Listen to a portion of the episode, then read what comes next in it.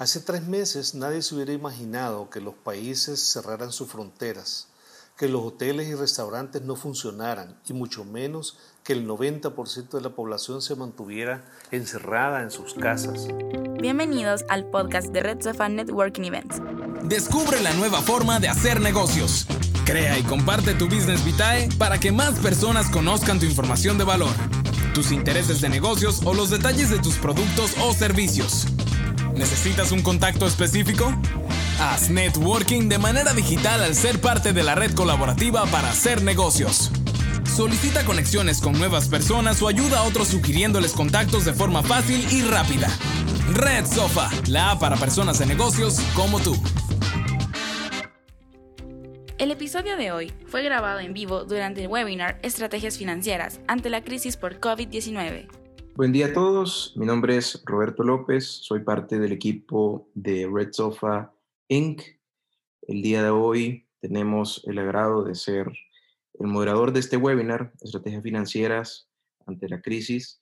Eh, antes de empezar, queremos dar las gracias a los partners que hacen posible este evento, Grupo Searchin, Red Sofa App, Civi, la prensa gráfica, Arias Next Genesis, Banco Promérica, Books y Russell Bedford. Para dar inicio un poquito al contexto de, este webinar, em, sabemos todos nosotros que la crisis y la contracción económica que va a dejar esta pandemia exige a nosotros como, empresarios tomar decisiones rápidas, buscar oportunidades, implementar acciones lo más inmediato que se pueda y sabemos que no hay tiempo para hacer grandes ejercicios de proyecciones.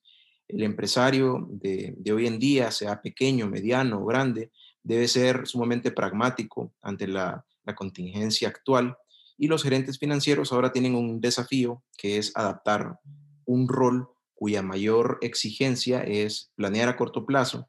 Eh, y aquí entra, entra con gran importancia la velocidad y el trabajo en equipo que se puedan generar entre las áreas financieras, comerciales y operativas. Quiero presentarles a los panelistas que tenemos el día de hoy. Tenemos a Milton Solano. Él es socio de consultoría en Books es especializado en estrategias de optimización de procesos, contabilidad gerencial y controles internos. Milton tiene experiencia en contabilidad y finanzas de empresas públicas registradas ante la Bolsa de Valores de New York, además de haber desempeñado posiciones gerenciales en firmas de auditoría a nivel internacional. También tenemos a Arnulfo Avelar, que también es socio de consultoría en Books. Él es experto en finanzas corporativas y tesorería ha em, ejercido cargos financieros en empresas multilatinas y ha liderado procesos de manejo de la tesorería y negociación eh, con bancos y proveedores a nivel local e internacional en épocas de crisis. Arnulfo también ha implementado programas de racionalización de costos, es asesor financiero actualmente de diversas empresas eh, y ha participado en procesos de levantamiento de capital. Finalmente tenemos a Luis Alfredo Cornejo, él es socio fundador de la firma Cornejo y Umaña, firma miembro de Russell Bedford International, es asesor en estrategia fiscal de empresas locales y multinacionales eh, por más de 15 años. Tiene experiencia en auditoría externa y fiscal en varias firmas internacionales de auditoría. Queremos empezar entonces cediendo la palabra a Milton Solano para dar inicio a este webinar.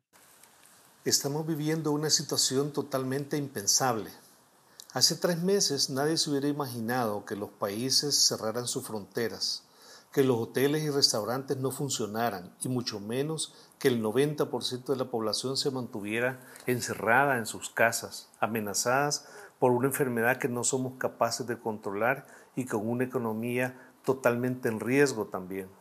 Si esta situación se mantuviera, una buena parte de los logros económicos de los siglos XX y XXI se pueden perder los niveles de desempleo van a aumentar y el tejido empresarial, que ha jugado un papel clave en la construcción del desarrollo y en la generación del empleo, podrían verse seriamente afectados. No estoy diciendo que la salud no sea la primera prioridad, sí lo es, pero no podemos ignorar lo que nos viene por delante.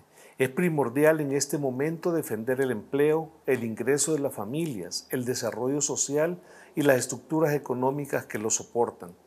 Las herramientas incluidas en la caja que nos entregan las universidades a los financieros, a los ingenieros, a los administradores y a los economistas cuando salimos al mundo a ejercer, parecen no ser suficientes para enfrentar una situación como la que nos viene.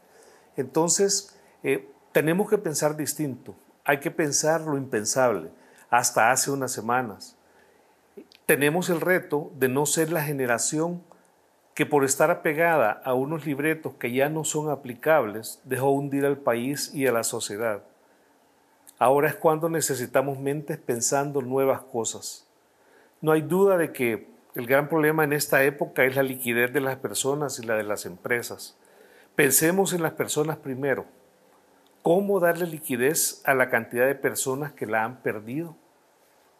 Hay que ser ordenados tenemos que priorizar a quienes no están teniendo literalmente los recursos básicos para subsistir. El tema es que hay una cantidad de nuevos vulnerables, todos los que trabajaban y hoy ya no tendrán trabajo, eh, la gente debe ser la prioridad. Después se deben cuadrar las cuentas.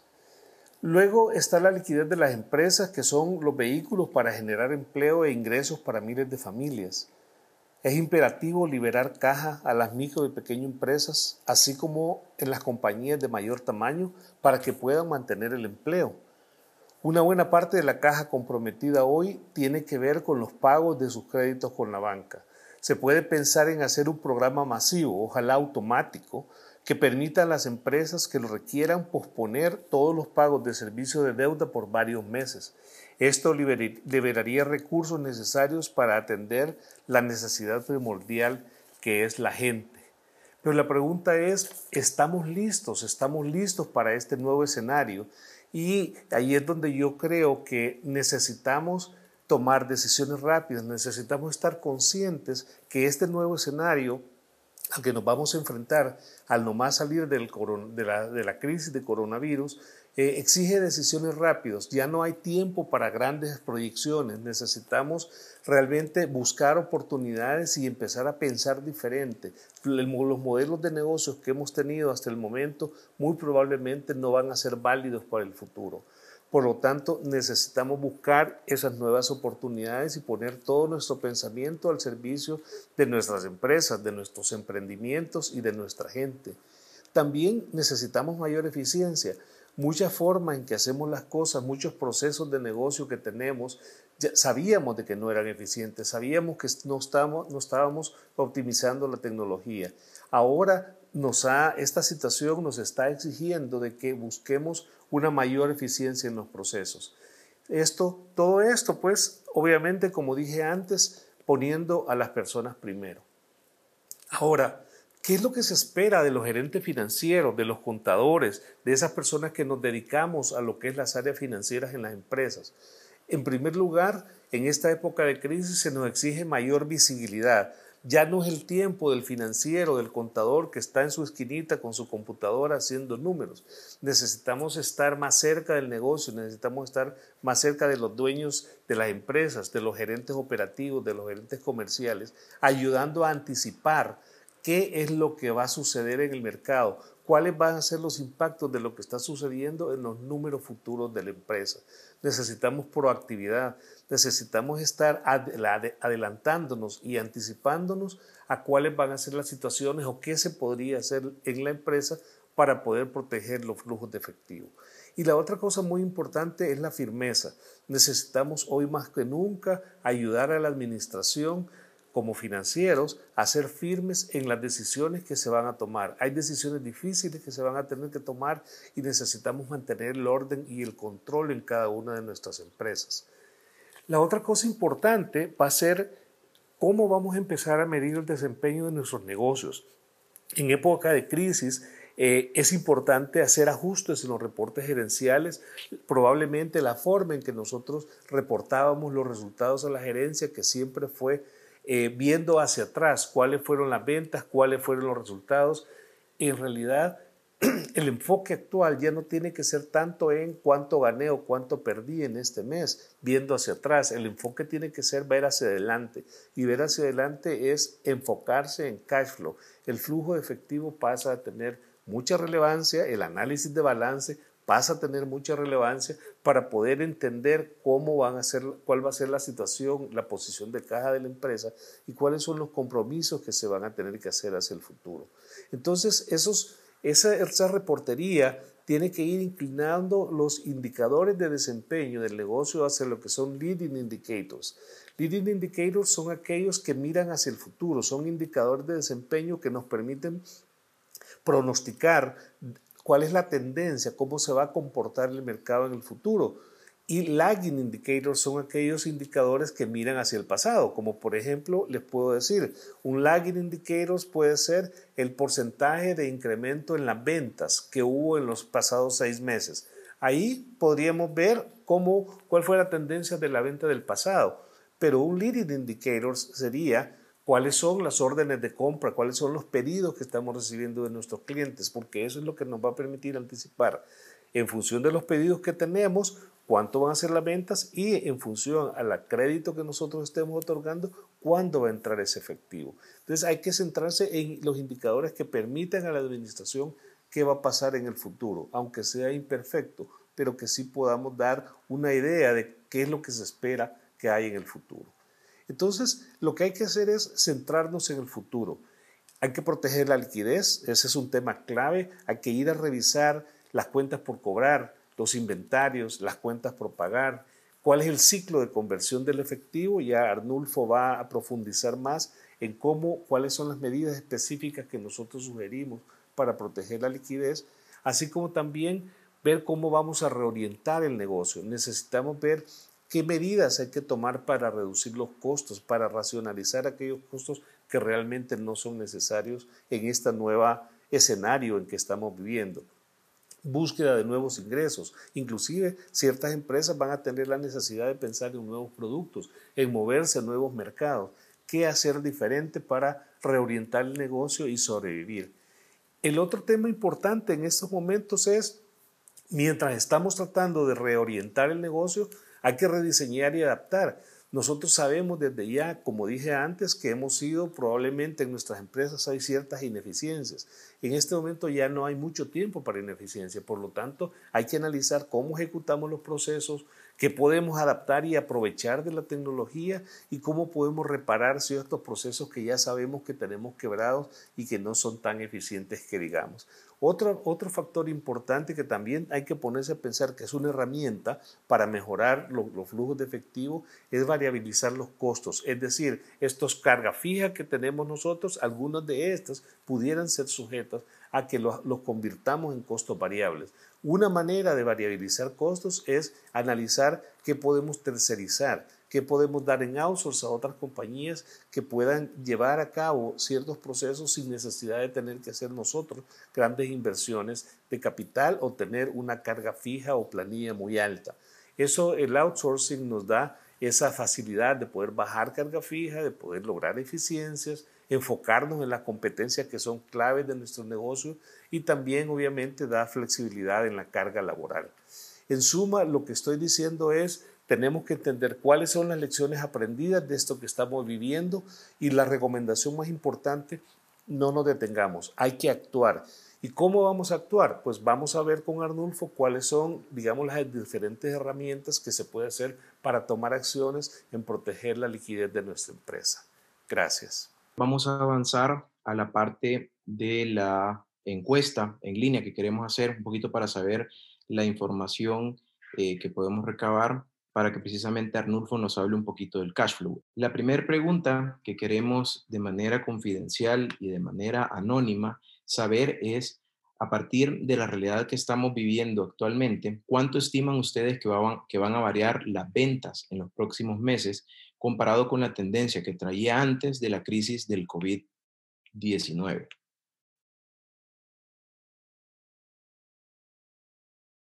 Bueno, creo que es interesante ver y yo creo que esto nos puede servir a todos como, como empresarios en ver qué es lo que cada uno de nosotros estamos viendo en nuestras, en nuestras empresas. Pues es impresionante ver que arriba del 50% hay un, hay un porcentaje bastante alto, ¿verdad? esas son caídas sin precedentes que yo creo que no habíamos visto nunca y luego caídas entre 25 a 50 pues también son muy fuertes. Eh, si querés, pasemos a la, a la siguiente, Roberto. Ok. La, la, segunda pregunta, siempre nos mantenemos en la misma página, en menti.com, con el mismo código, es, a esta fecha, ya tiene su empresa un flujo de efectivo proyectado para los próximos meses y queremos que esta respuesta la hagan eh, considerando y tomando en cuenta el comportamiento de ventas de la respuesta anterior y otras decisiones que hayan tomado a la fecha. La pregunta es si ya tiene dentro de su empresa un flujo de efectivo, un cash flow proyectado para los próximos meses, a partir de la realidad y la tendencia que estamos viendo dentro del mercado.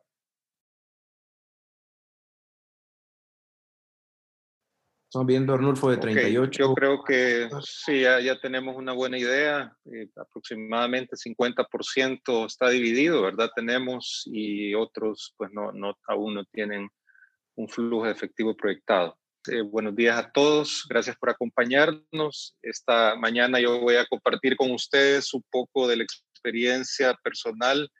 A mí me tocó vivir pues la crisis del 2008 en una empresa de transporte aéreo que fue una para, para ese tipo de empresas, pues una crisis bastante severa en términos de liquidez, de caída de demanda, no como lo que hemos visto ahora, que es algo todavía peor, pero, pero creo que puedo compartir con ustedes algunas de las cosas que, que se hicieron y que en, pues, en la carrera profesional eh, hemos podido apoyar a otras empresas. Nosotros vemos como cuatro grandes estrategias, ya voy a hablar más adelante una a una de ellas que todas las empresas debemos estar trabajando en forma simultánea. Eh, esto no es algo que se puede hacer en forma secuencial, sino que tenemos que estar al mismo tiempo trabajando en estos cuatro elementos. El primero es entender qué riesgos operativos y financieros podemos estar teniendo de cara a la continuidad del negocio.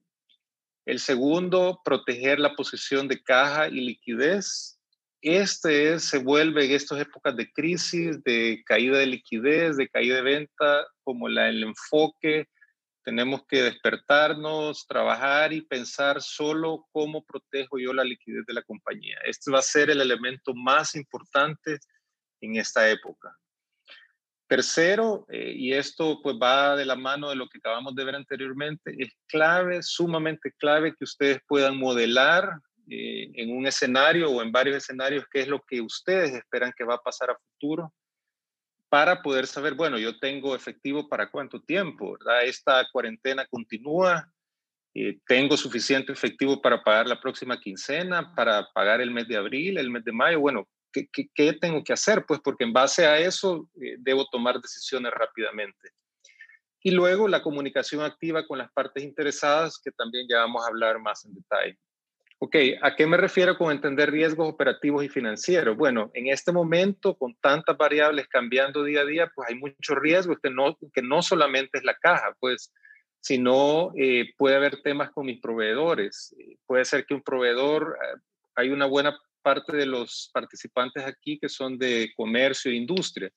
Entonces, tenemos que saber qué está pasando con nuestros proveedores. Nos van a poder despachar, nos van a despachar a tiempo, están teniendo ellos problemas de logística. Eh, ese tipo de situaciones se pueden estar dando en el día a día y, tenemos que estar atentos a posibles riesgos que vengan eh, en ese, de, esa, de mis proveedores. Y por otro lado, quizás de lo más crítico de todo es todo el tema de la demanda de mis productos y servicios. En la encuesta que acabamos de ver, pues ustedes pueden ver que muchos de nosotros vemos caídas grandes en, en los ingresos a futuro, arriba de 50%, lo cual es, es fuertísimo. Pues creo que muy pocas empresas, si no hacen nada al respecto, van a, van a, van a tener que cerrar eh, con caídas de ingreso de esa magnitud. Entonces, no solo es entender qué va a pasar en los próximos dos, tres meses, que va a ser lo peor de la, de la crisis, sino qué va a pasar después con mis productos. ¿Mis productos son esenciales para el día a día o es un producto secundario que tal vez la gente va a dejar de comprar y se va a enfocar nada más en lo esencial. Ese es eh, análisis que tenemos que ir haciendo para entender a futuro qué, vamos a hacer. Y luego está todo el tema de mis clientes. Bueno, ¿cómo están mis clientes? Eh, ¿Van a seguir operando? ¿Será que están pensando cerrar o ya cerraron? En fin, eh, tenemos que, entender lo que, lo que mi cliente está viviendo, lo que mi cliente está pasando para también eh, tomar decisiones basadas en, este riesgo. Y luego está todo el tema de lo que está pasando en las medidas no solo del gobierno, sino en general, pues, porque el hecho de que el aeropuerto esté cerrado, que no hayan vuelos, el, hecho que, que, pues todos estemos de nuestras casas, y bueno, cómo afecta esto mi distribución de productos, el servicio que yo doy a las empresas, etcétera. Y por último, pues ya, ya lo mencioné antes, pero eso lo vamos a ver con más, con más detalle en el siguiente slide, es la liquidez, ¿verdad? ¿Cómo está? ¿Cuál es la situación de liquidez de mi empresa? Y, y voy a poder sobrevivir yo a esta crisis y qué debo hacer para, para lograrlo. Ok, hablando un poco de cómo protejo la posición de liquidez. Eh, habrán tal vez empresas grandes acá conectadas que puede ser que tengan, hayan tenido excesos de efectivo en algún momento y los tengan invertidos, tengan inversiones.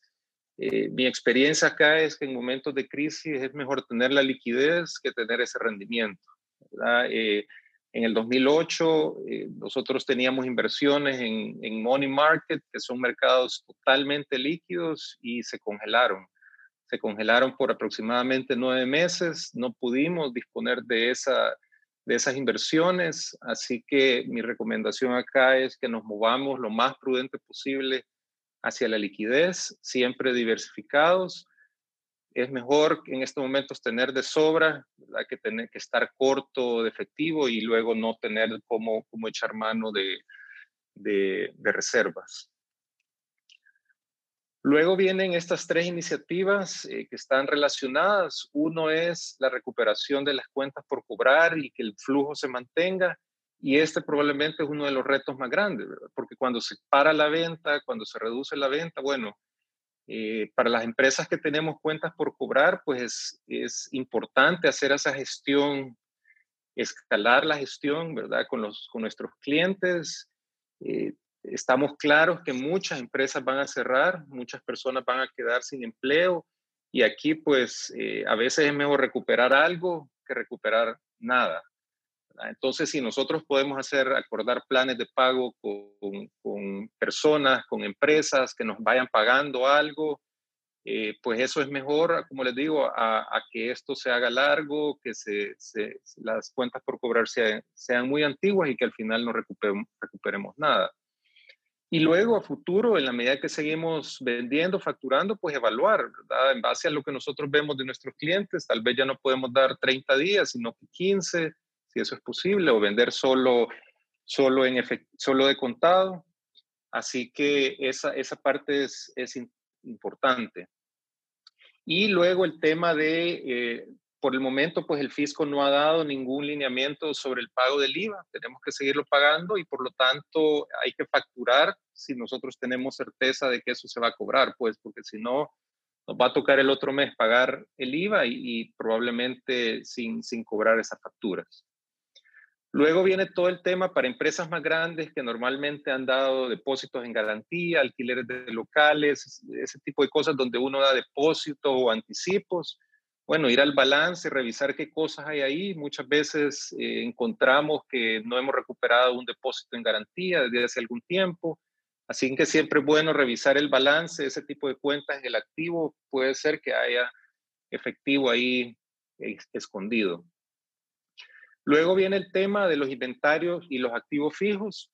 Acá pues tenemos eh, las empresas que, importan, que compran, que venden, tendrán, estoy seguro, obsolescencia. Eso es usual que se tenga. En un ambiente normal, pues uno no quiere venderse sus productos a bajo precio o bajo el costo porque va a hacer un impacto al estado de resultados, Pero pero en esta situación, pues como mencionábamos antes, lo que nos interesa es la liquidez. ¿verdad? Es mejor tener el, dinero en el banco que el, el producto en una bodega. Eh, y lo mismo puede ser, suceder con un activo fijo. Pues resulta que podemos tener algún activo fijo que no estemos utilizando y que más adelante pueda haber una oportunidad de, de venderlo o rentarlo. ¿verdad? Todas estas cosas tenemos que ir viendo, tenemos que ser creativos en todo lo que la empresa pueda, pueda tener. Pasemos, Roberto.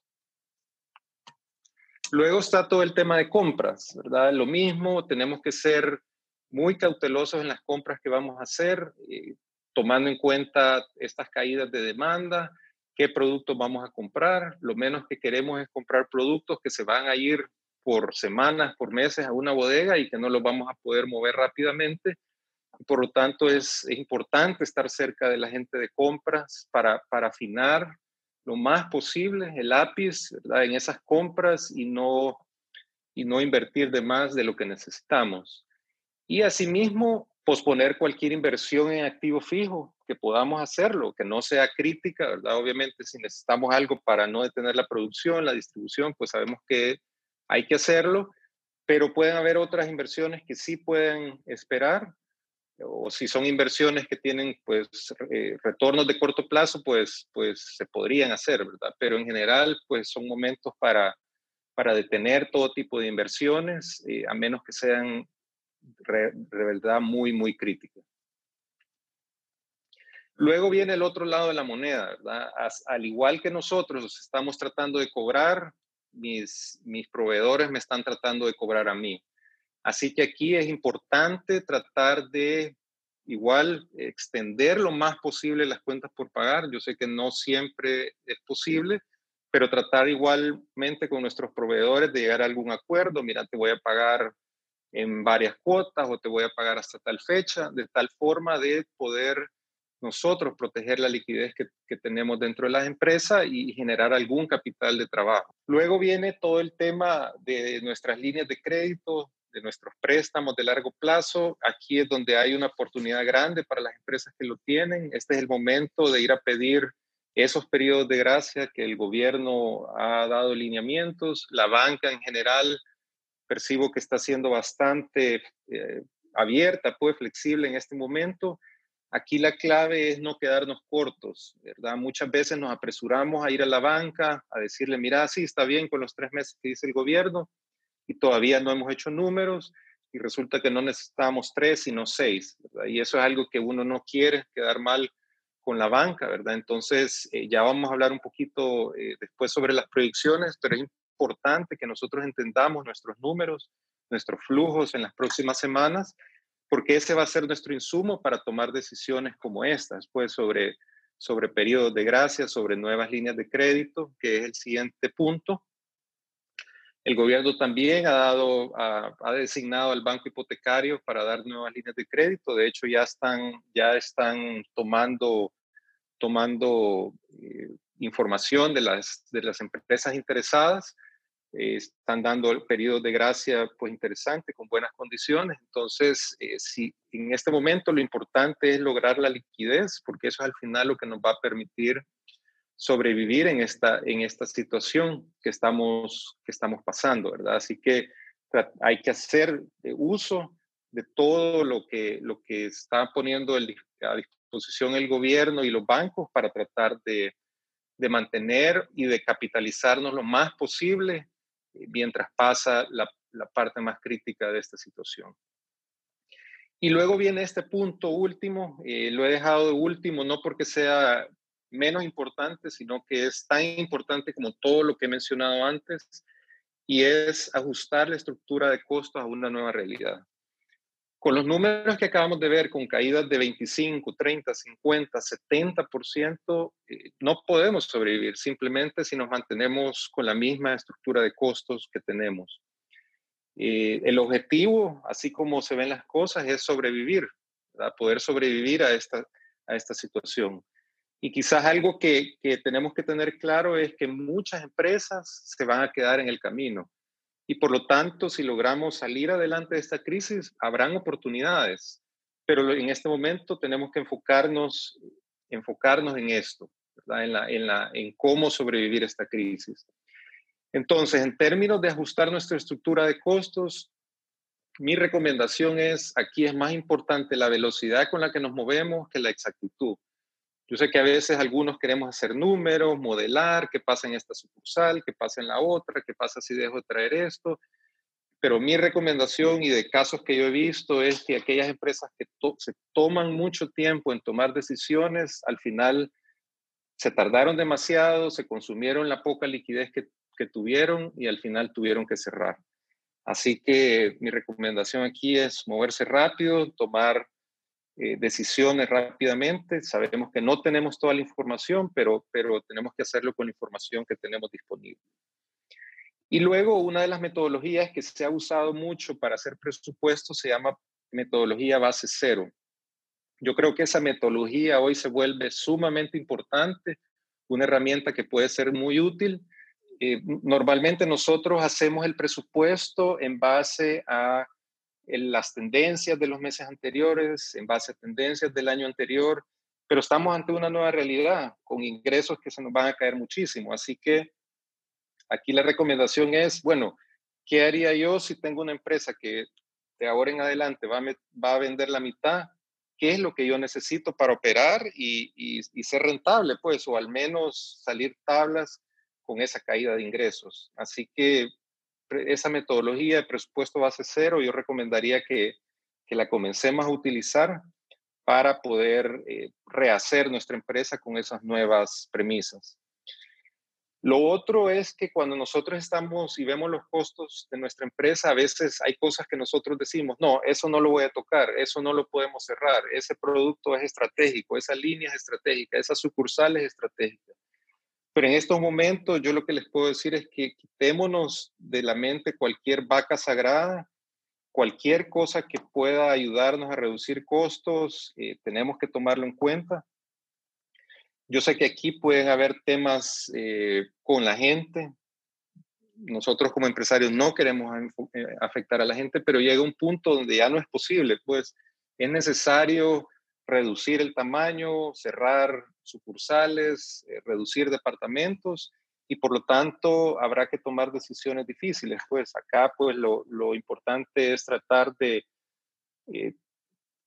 tratar al personal lo mejor posible, ayudarle en lo, que sea posible. Muchas empresas están optando y no nos vamos a meter en el detalle de los temas laborales porque no somos expertos. Yo creo que eso es algo que dejamos nosotros a los expertos laborales, pero muchas empresas están ya optando por suspensión, ¿verdad? Una especie de suspensión de, labores porque no tienen simplemente sus ingresos de un día para otro. Conocemos algunas empresas que se han ido al cero, básicamente, y por lo tanto no hay forma de seguir con la empresa.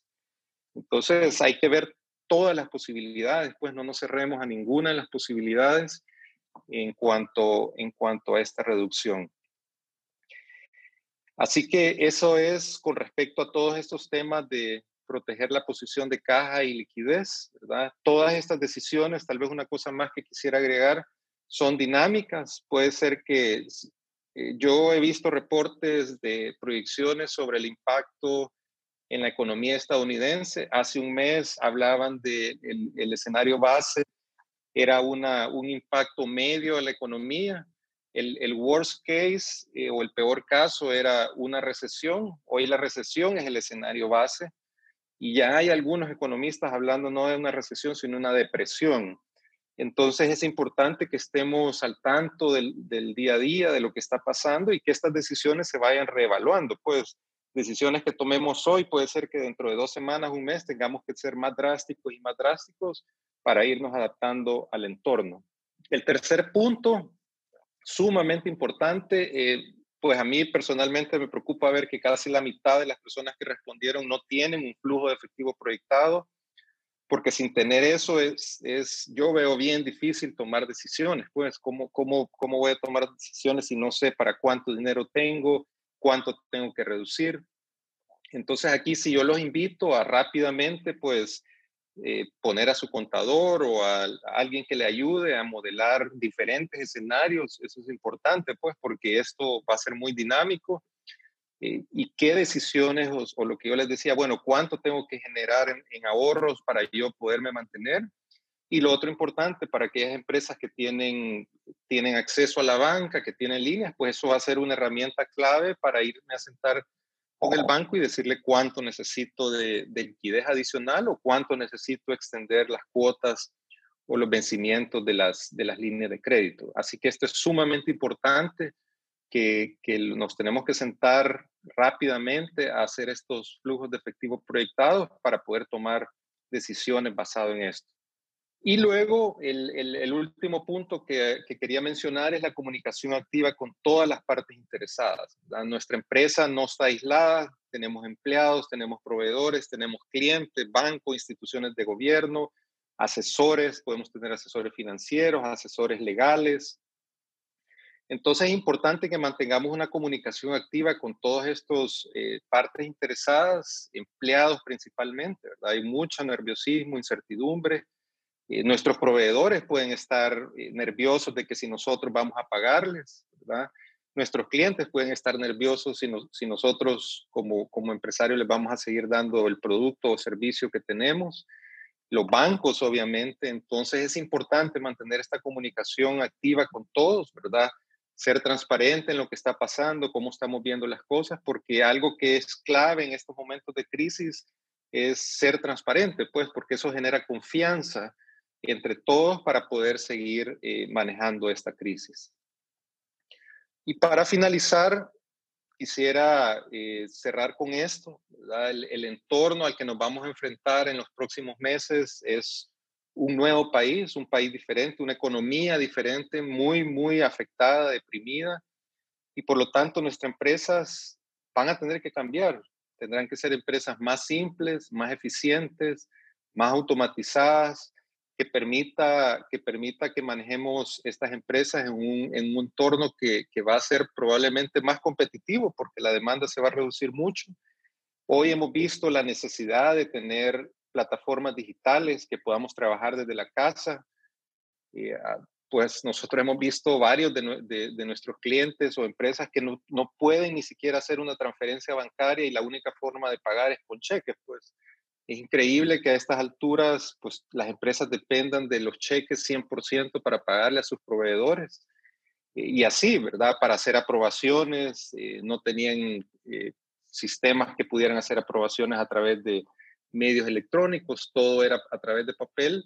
Así que es importante que, que al salir de esto, pues pensemos un poco en eso, pues en tener empresas mucho más digitales, más eficientes, más automatizadas. Así que eh, muchas gracias, esperamos que estas ideas pues les puedan ayudar y dejo con ustedes a Luis Cornejo para la parte fiscal. Bueno, muchas gracias, Amulfo. Buenos días a todos.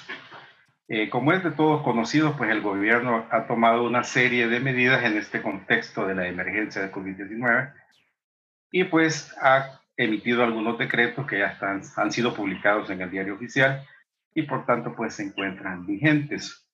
En esta oportunidad abordaremos dos decretos que hemos seleccionado, que es el 598 y el 603, pues por considerar que estos son los que tienen incidencia tributaria en la gran mayoría de contribuyentes sociales, o sea, personas jurídicas.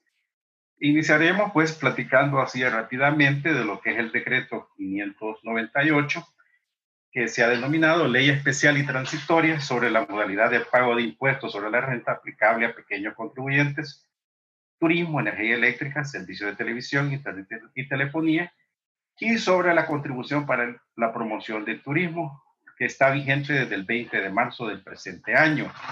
Eh, en resumen, en esta siguiente filmina, vemos algunas medidas que han sido eh, dirigidas al sector turismo. La primera, la primera de ellas es la exoneración del pago de la contribución especial para la promoción del turismo que es del 5% sobre la tarifa que se cobra durante este por alojamiento. Esta medida tendrá una duración de tres meses, o sea que estaría finalizando ya por el 20 de junio del presente año. Aquí, pues, este, el cuidado que se debe tener es la operativización de esta medida, que pues deberá llevar una, una comunicación con informática para que haga la debida parametrización en los sistemas de facturación, para pues, que no se siga cargando en las facturas esta contribución. La siguiente medida para este sector pues está relacionada con la prórroga del pago del impuesto sobre la renta hasta el 31 de mayo. Esto pues es para aquellas empresas o contribuyentes de este sector que han obtenido un impuesto a pagar durante el ejercicio terminado el 31 de diciembre de igual o menor a 25 mil dólares. Eh, hay que aclarar en este sentido de que lo que se ha propuesto es el pago, no así la declaración del impuesto sobre la renta. La declaración pues debe presentarse a más tardar el 30 de abril. También para gozar de este beneficio, las empresas de este sector deberán tener alguna condición, como es que no se encuentren ya gozando de ningún otro incentivo fiscal total o parcial, que está pues definida en la ley de turismo. Pues para gozar de este beneficio que hemos hablado anteriormente, las empresas de, de este sector deberán abocarse al Ministerio de Turismo, quien les va a emitir la resolución respectiva. El Ministerio está trabajando en coordinación pues, con la Dirección General de Impuestos Internos. Siempre pues vigilando que el impuesto a pagar sea igual o menor a 25 mil dólares. En la siguiente filmina vemos que hay una medida que nos beneficia a todos los contribuyentes. Esta medida está orientada siempre a, a dar plazos para el pago del impuesto sobre la renta para aquellos contribuyentes que obtuvimos rentas menores o iguales a 10 mil dólares, o sea, impuesto a pagar menor a 10 mil dólares. Como vemos, esta medida es para todos, no hace distinción, ya sean grandes, medianos u otros contribuyentes según la ley que hayan obtenido impuesto a pagar menor o igual a 10 mil dólares, pues se está dando un plazo de hasta ocho cuotas sin intereses. Pues aquí lo que se está haciendo es que eh, ya con esta medida pues se debe de hacer, perdón, ya el proceso establecido por la, en la ley, que es abocarse a la Dirección General de Impuestos Internos para solicitar el plazo a pagos. La, el beneficio pues es que sin intereses y hasta ocho cuotas. Considerando pues que la primer cuota debe de pagarse en el mes de mayo y equivale al 10% del impuesto a pagar. Nuevamente, eh, debemos aclarar que la declaración de impuestos la debemos presentar jamás tardar el 30 de abril, ya que eso no ha sido modificado. Luego tenemos lo que es el, el sector eléctrico. A este también se le da el mismo beneficio, que de prorrogar el pago del impuesto sobre la renta hasta en ocho cuotas. También pues deben hacer el procedimiento que antes hemos definido y pagar también el 10% correspondiente en el mes de mayo, o sea, la primer cuota. En la siguiente filmina hemos resumido lo que es el sector comunicaciones y este es un beneficio que se otorga a todos los sujetos pasivos que se dedican a prestar por lo menos dos servicios, sean estos de televisión por suscripción, internet residencial y comercial, así como telefonía fija y móvil. A ellos se les prorroga el pago del impuesto hasta en ocho cuotas, debiendo pagar en el mes de mayo la primera cuota del 10%.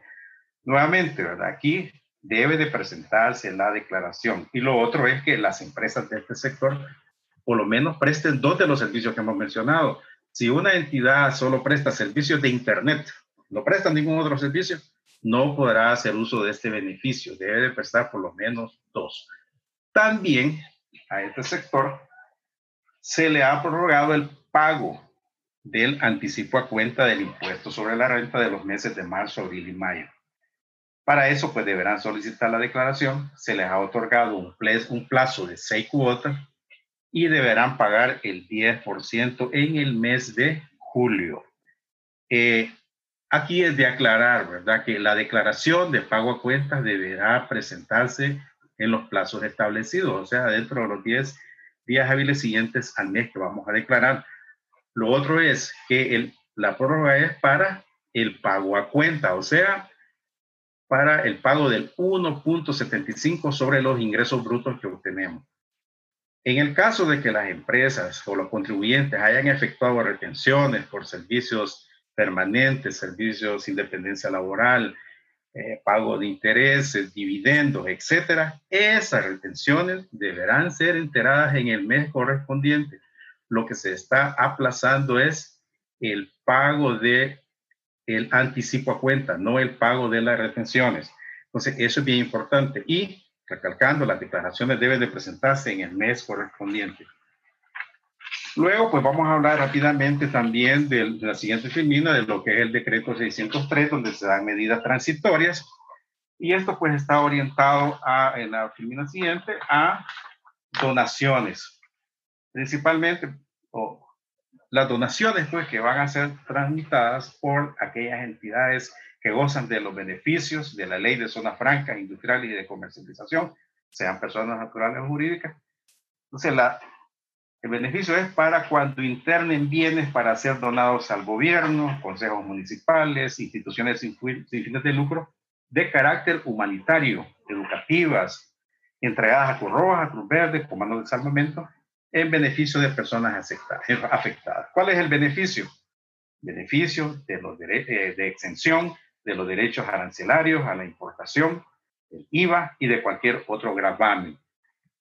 Las entidades que, gozan de la ley de servicios de zona franca y de, y de comercialización ya gozan de estos beneficios, pero en la actividad exportadora.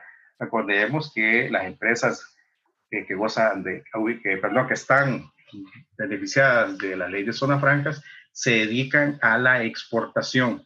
En este sentido, cuando una de estas empresas se ve la necesidad de internar por alguna razón eh, productos, debe de pagar los impuestos correspondientes.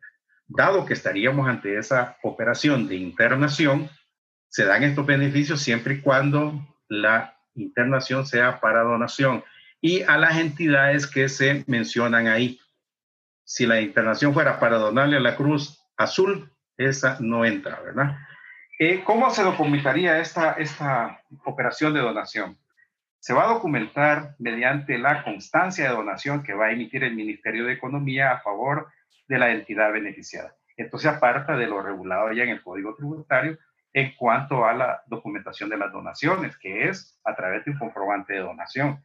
En este sentido, cambia y va a ser a través de una constancia de donación emitida por el Ministerio de Economía. Luego se va a documentar con la declaración de mercancías al régimen de franquicia liquidada por la Dirección General de Aduanas, la que podrá ser realizada de manera electrónica. Como vemos, pues hay ciertas medidas. Eh, luego, pues el el Ministerio de Hacienda ha facultado, en este decreto, perdón, se faculta al Ministerio de Hacienda para que sean ellos los que emitan las disposiciones, reglamentos, instructivos, circulares para la aplicación de este decreto. Por tanto, pues debemos estar atentos a la página del Ministerio de Hacienda para que cuando ellos hagan público estas disposiciones, pues las podamos manejar y aplicar muy bien, documentar perfectamente este tipo de donaciones. Y a la Dirección General de Aduanas, pues se le está facultando para que lleve un control de todo esto.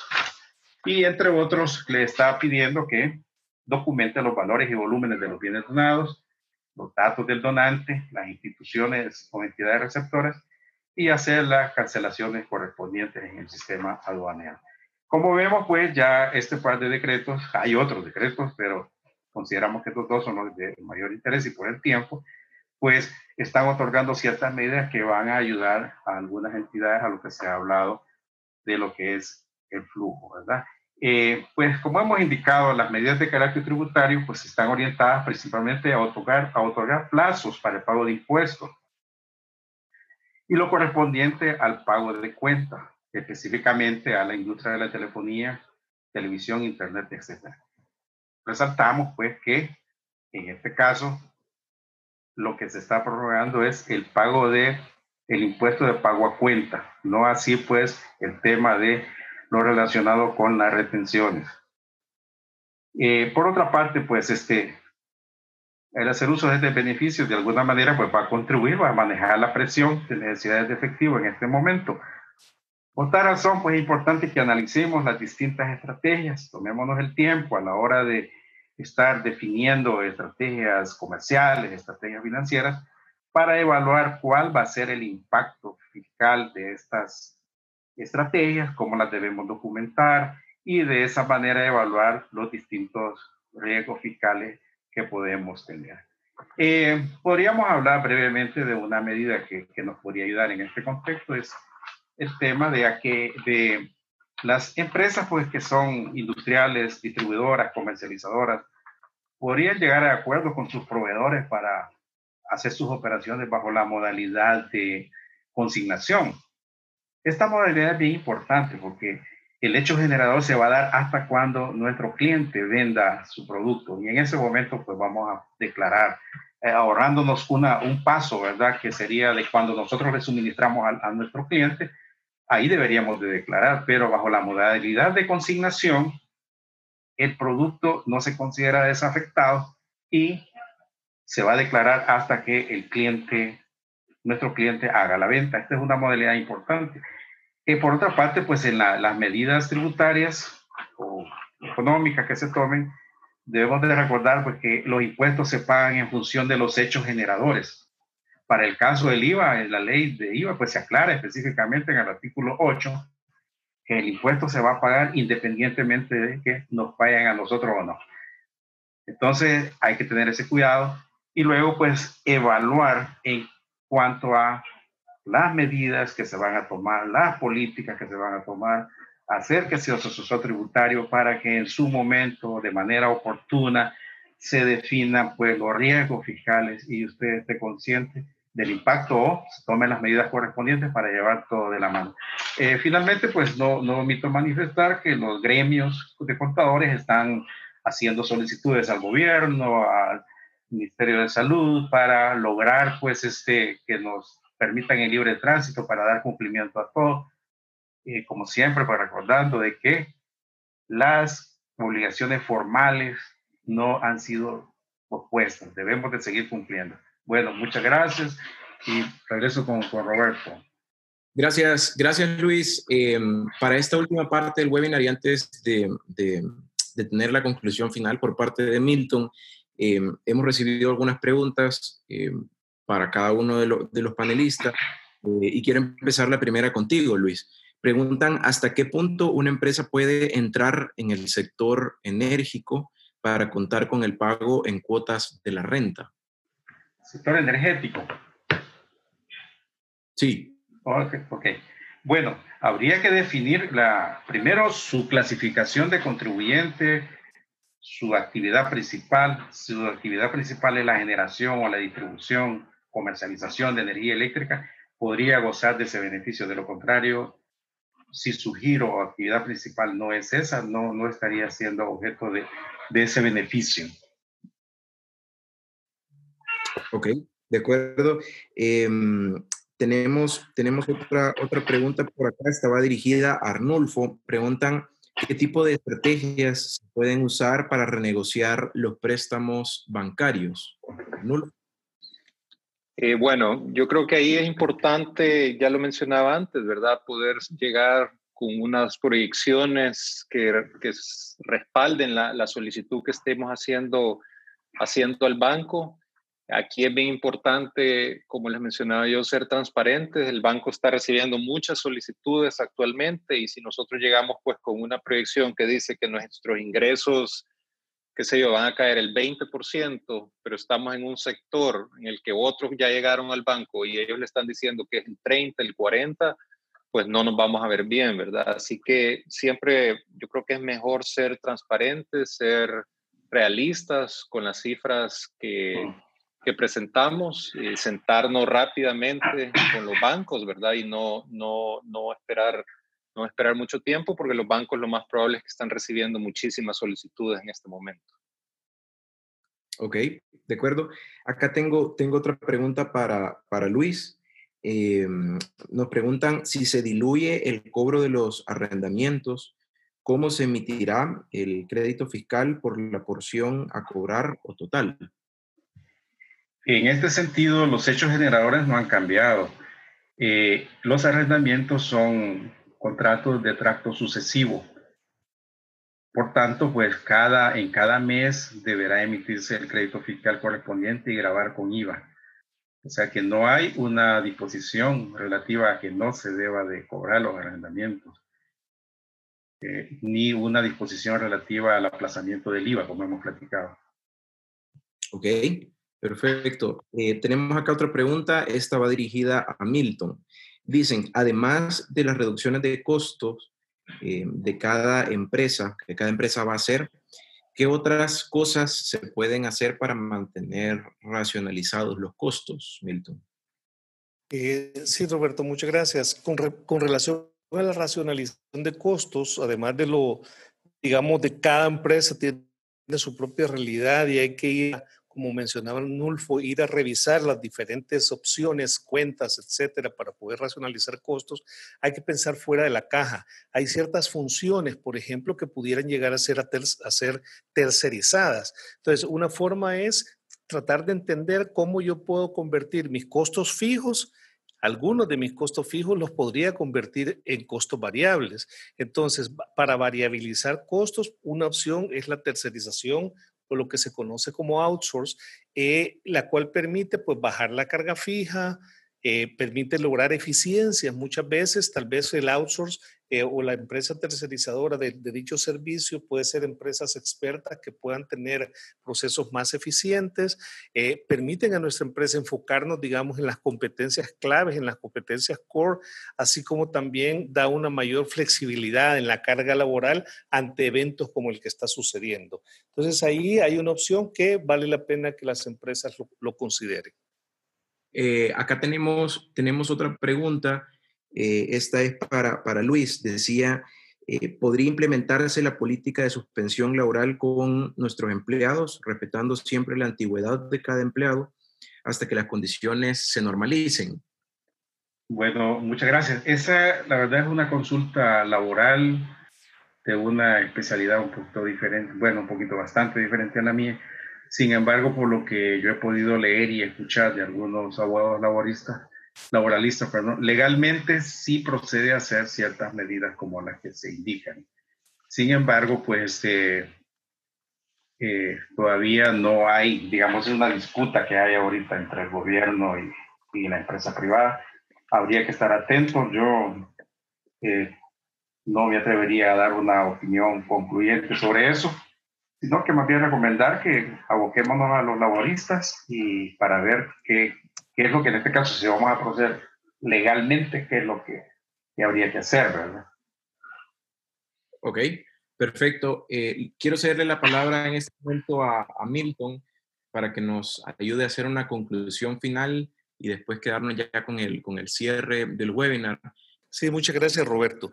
De hecho, hemos pues eh, tratado de compartir con ustedes, digamos, nuestras experiencias en, desde el punto de vista, desde, desde una perspectiva financiera, desde una perspectiva fiscal, en el caso de Luis, de qué es lo que se puede hacer en estos momentos. Yo creo que en realidad para todos nosotros esto es algo nuevo, nadie ha vivido esto. Eh, sin embargo, yo creo que es un momento también de eh, ver cuáles son las lecciones aprendidas, cómo nos agarró esta crisis en nuestra empresa, qué es lo que no hicimos bien antes planificando y preparándonos para momentos difíciles, tal vez no para una cosa de este tamaño, pero para momentos de dificultades. Entonces yo creo que eso es importante y eventualmente posteriormente va a haber tiempo para entender un poquito ya más de forma detallada eh, y despacio, pero ahorita, en este momento, no hay tiempo para detenerse, no hay tiempo para cruzarnos de brazos, tenemos que salir adelante juntos como país, como empresarios, entonces estamos llamados a que estamos llamados a actuar. Este es nuestro mensaje final y muchas gracias. Perfecto. Eh, hay, una, hay una última pregunta que creo yo que es súper válida, Arnulfo. Eh, acá nos preguntan ¿Qué desafío se presenta para la, para la reactivación de la economía? Sabemos que, que, de momento el tiempo de, de reactivación, eh, como tradicionalmente venimos, venimos laborando, eh, es incierta, pero creo que es súper válida la pregunta de, de, cuáles son estos desafíos y retos que se vienen para la reactivación de la economía. Arnulfo. Bueno, yo creo que en, toda crisis normalmente los gobiernos tienen como dos grandes herramientas, políticas monetarias. Desafortunadamente nuestro país está dolarizado y en ese sentido pues el gobierno está atado de manos, pues no, no puede haber una, una política monetaria y lo único por donde el gobierno puede hacerlo a través de políticas fiscales, ¿verdad? Que ya lo estamos viendo, el hecho de, de dar eh, los 300 dólares a, a las personas, esa es una política fiscal creo que debería venir acompañado de, alta inversión en infraestructura o inversión del gobierno, porque eso obviamente tiende a reactivar varios sectores eh, del país, ¿verdad? Sabemos que la demanda en general va a quedar sumamente contraída, no solo en el país, sino afuera, para los exportadores, va a ser también duro. Entonces, eh, creo que, la eh, principal herramienta que va a tener el, el, gobierno son políticas fiscales, inversiones y por otro lado, creo que tiene que ponerse a disposición a través de la banca multilateral eh, de apoyo a, los, a la gran empresa, mediana y pequeña, líneas de crédito con condiciones lo más blandas posibles para que la gente pueda seguir trabajando, para que la gente pueda recontratar empleados y poco a poco pues ir, ir eh, logrando la recuperación de la economía. Gracias por escuchar este episodio de Red Sofa Networking Events. Recuerda seguirnos en Facebook e Instagram como redsofa.event. También puedes descargar nuestra app Red Sofa en App Store y en Play Store. Si quieres más información, puedes visitar www.redsofa.global.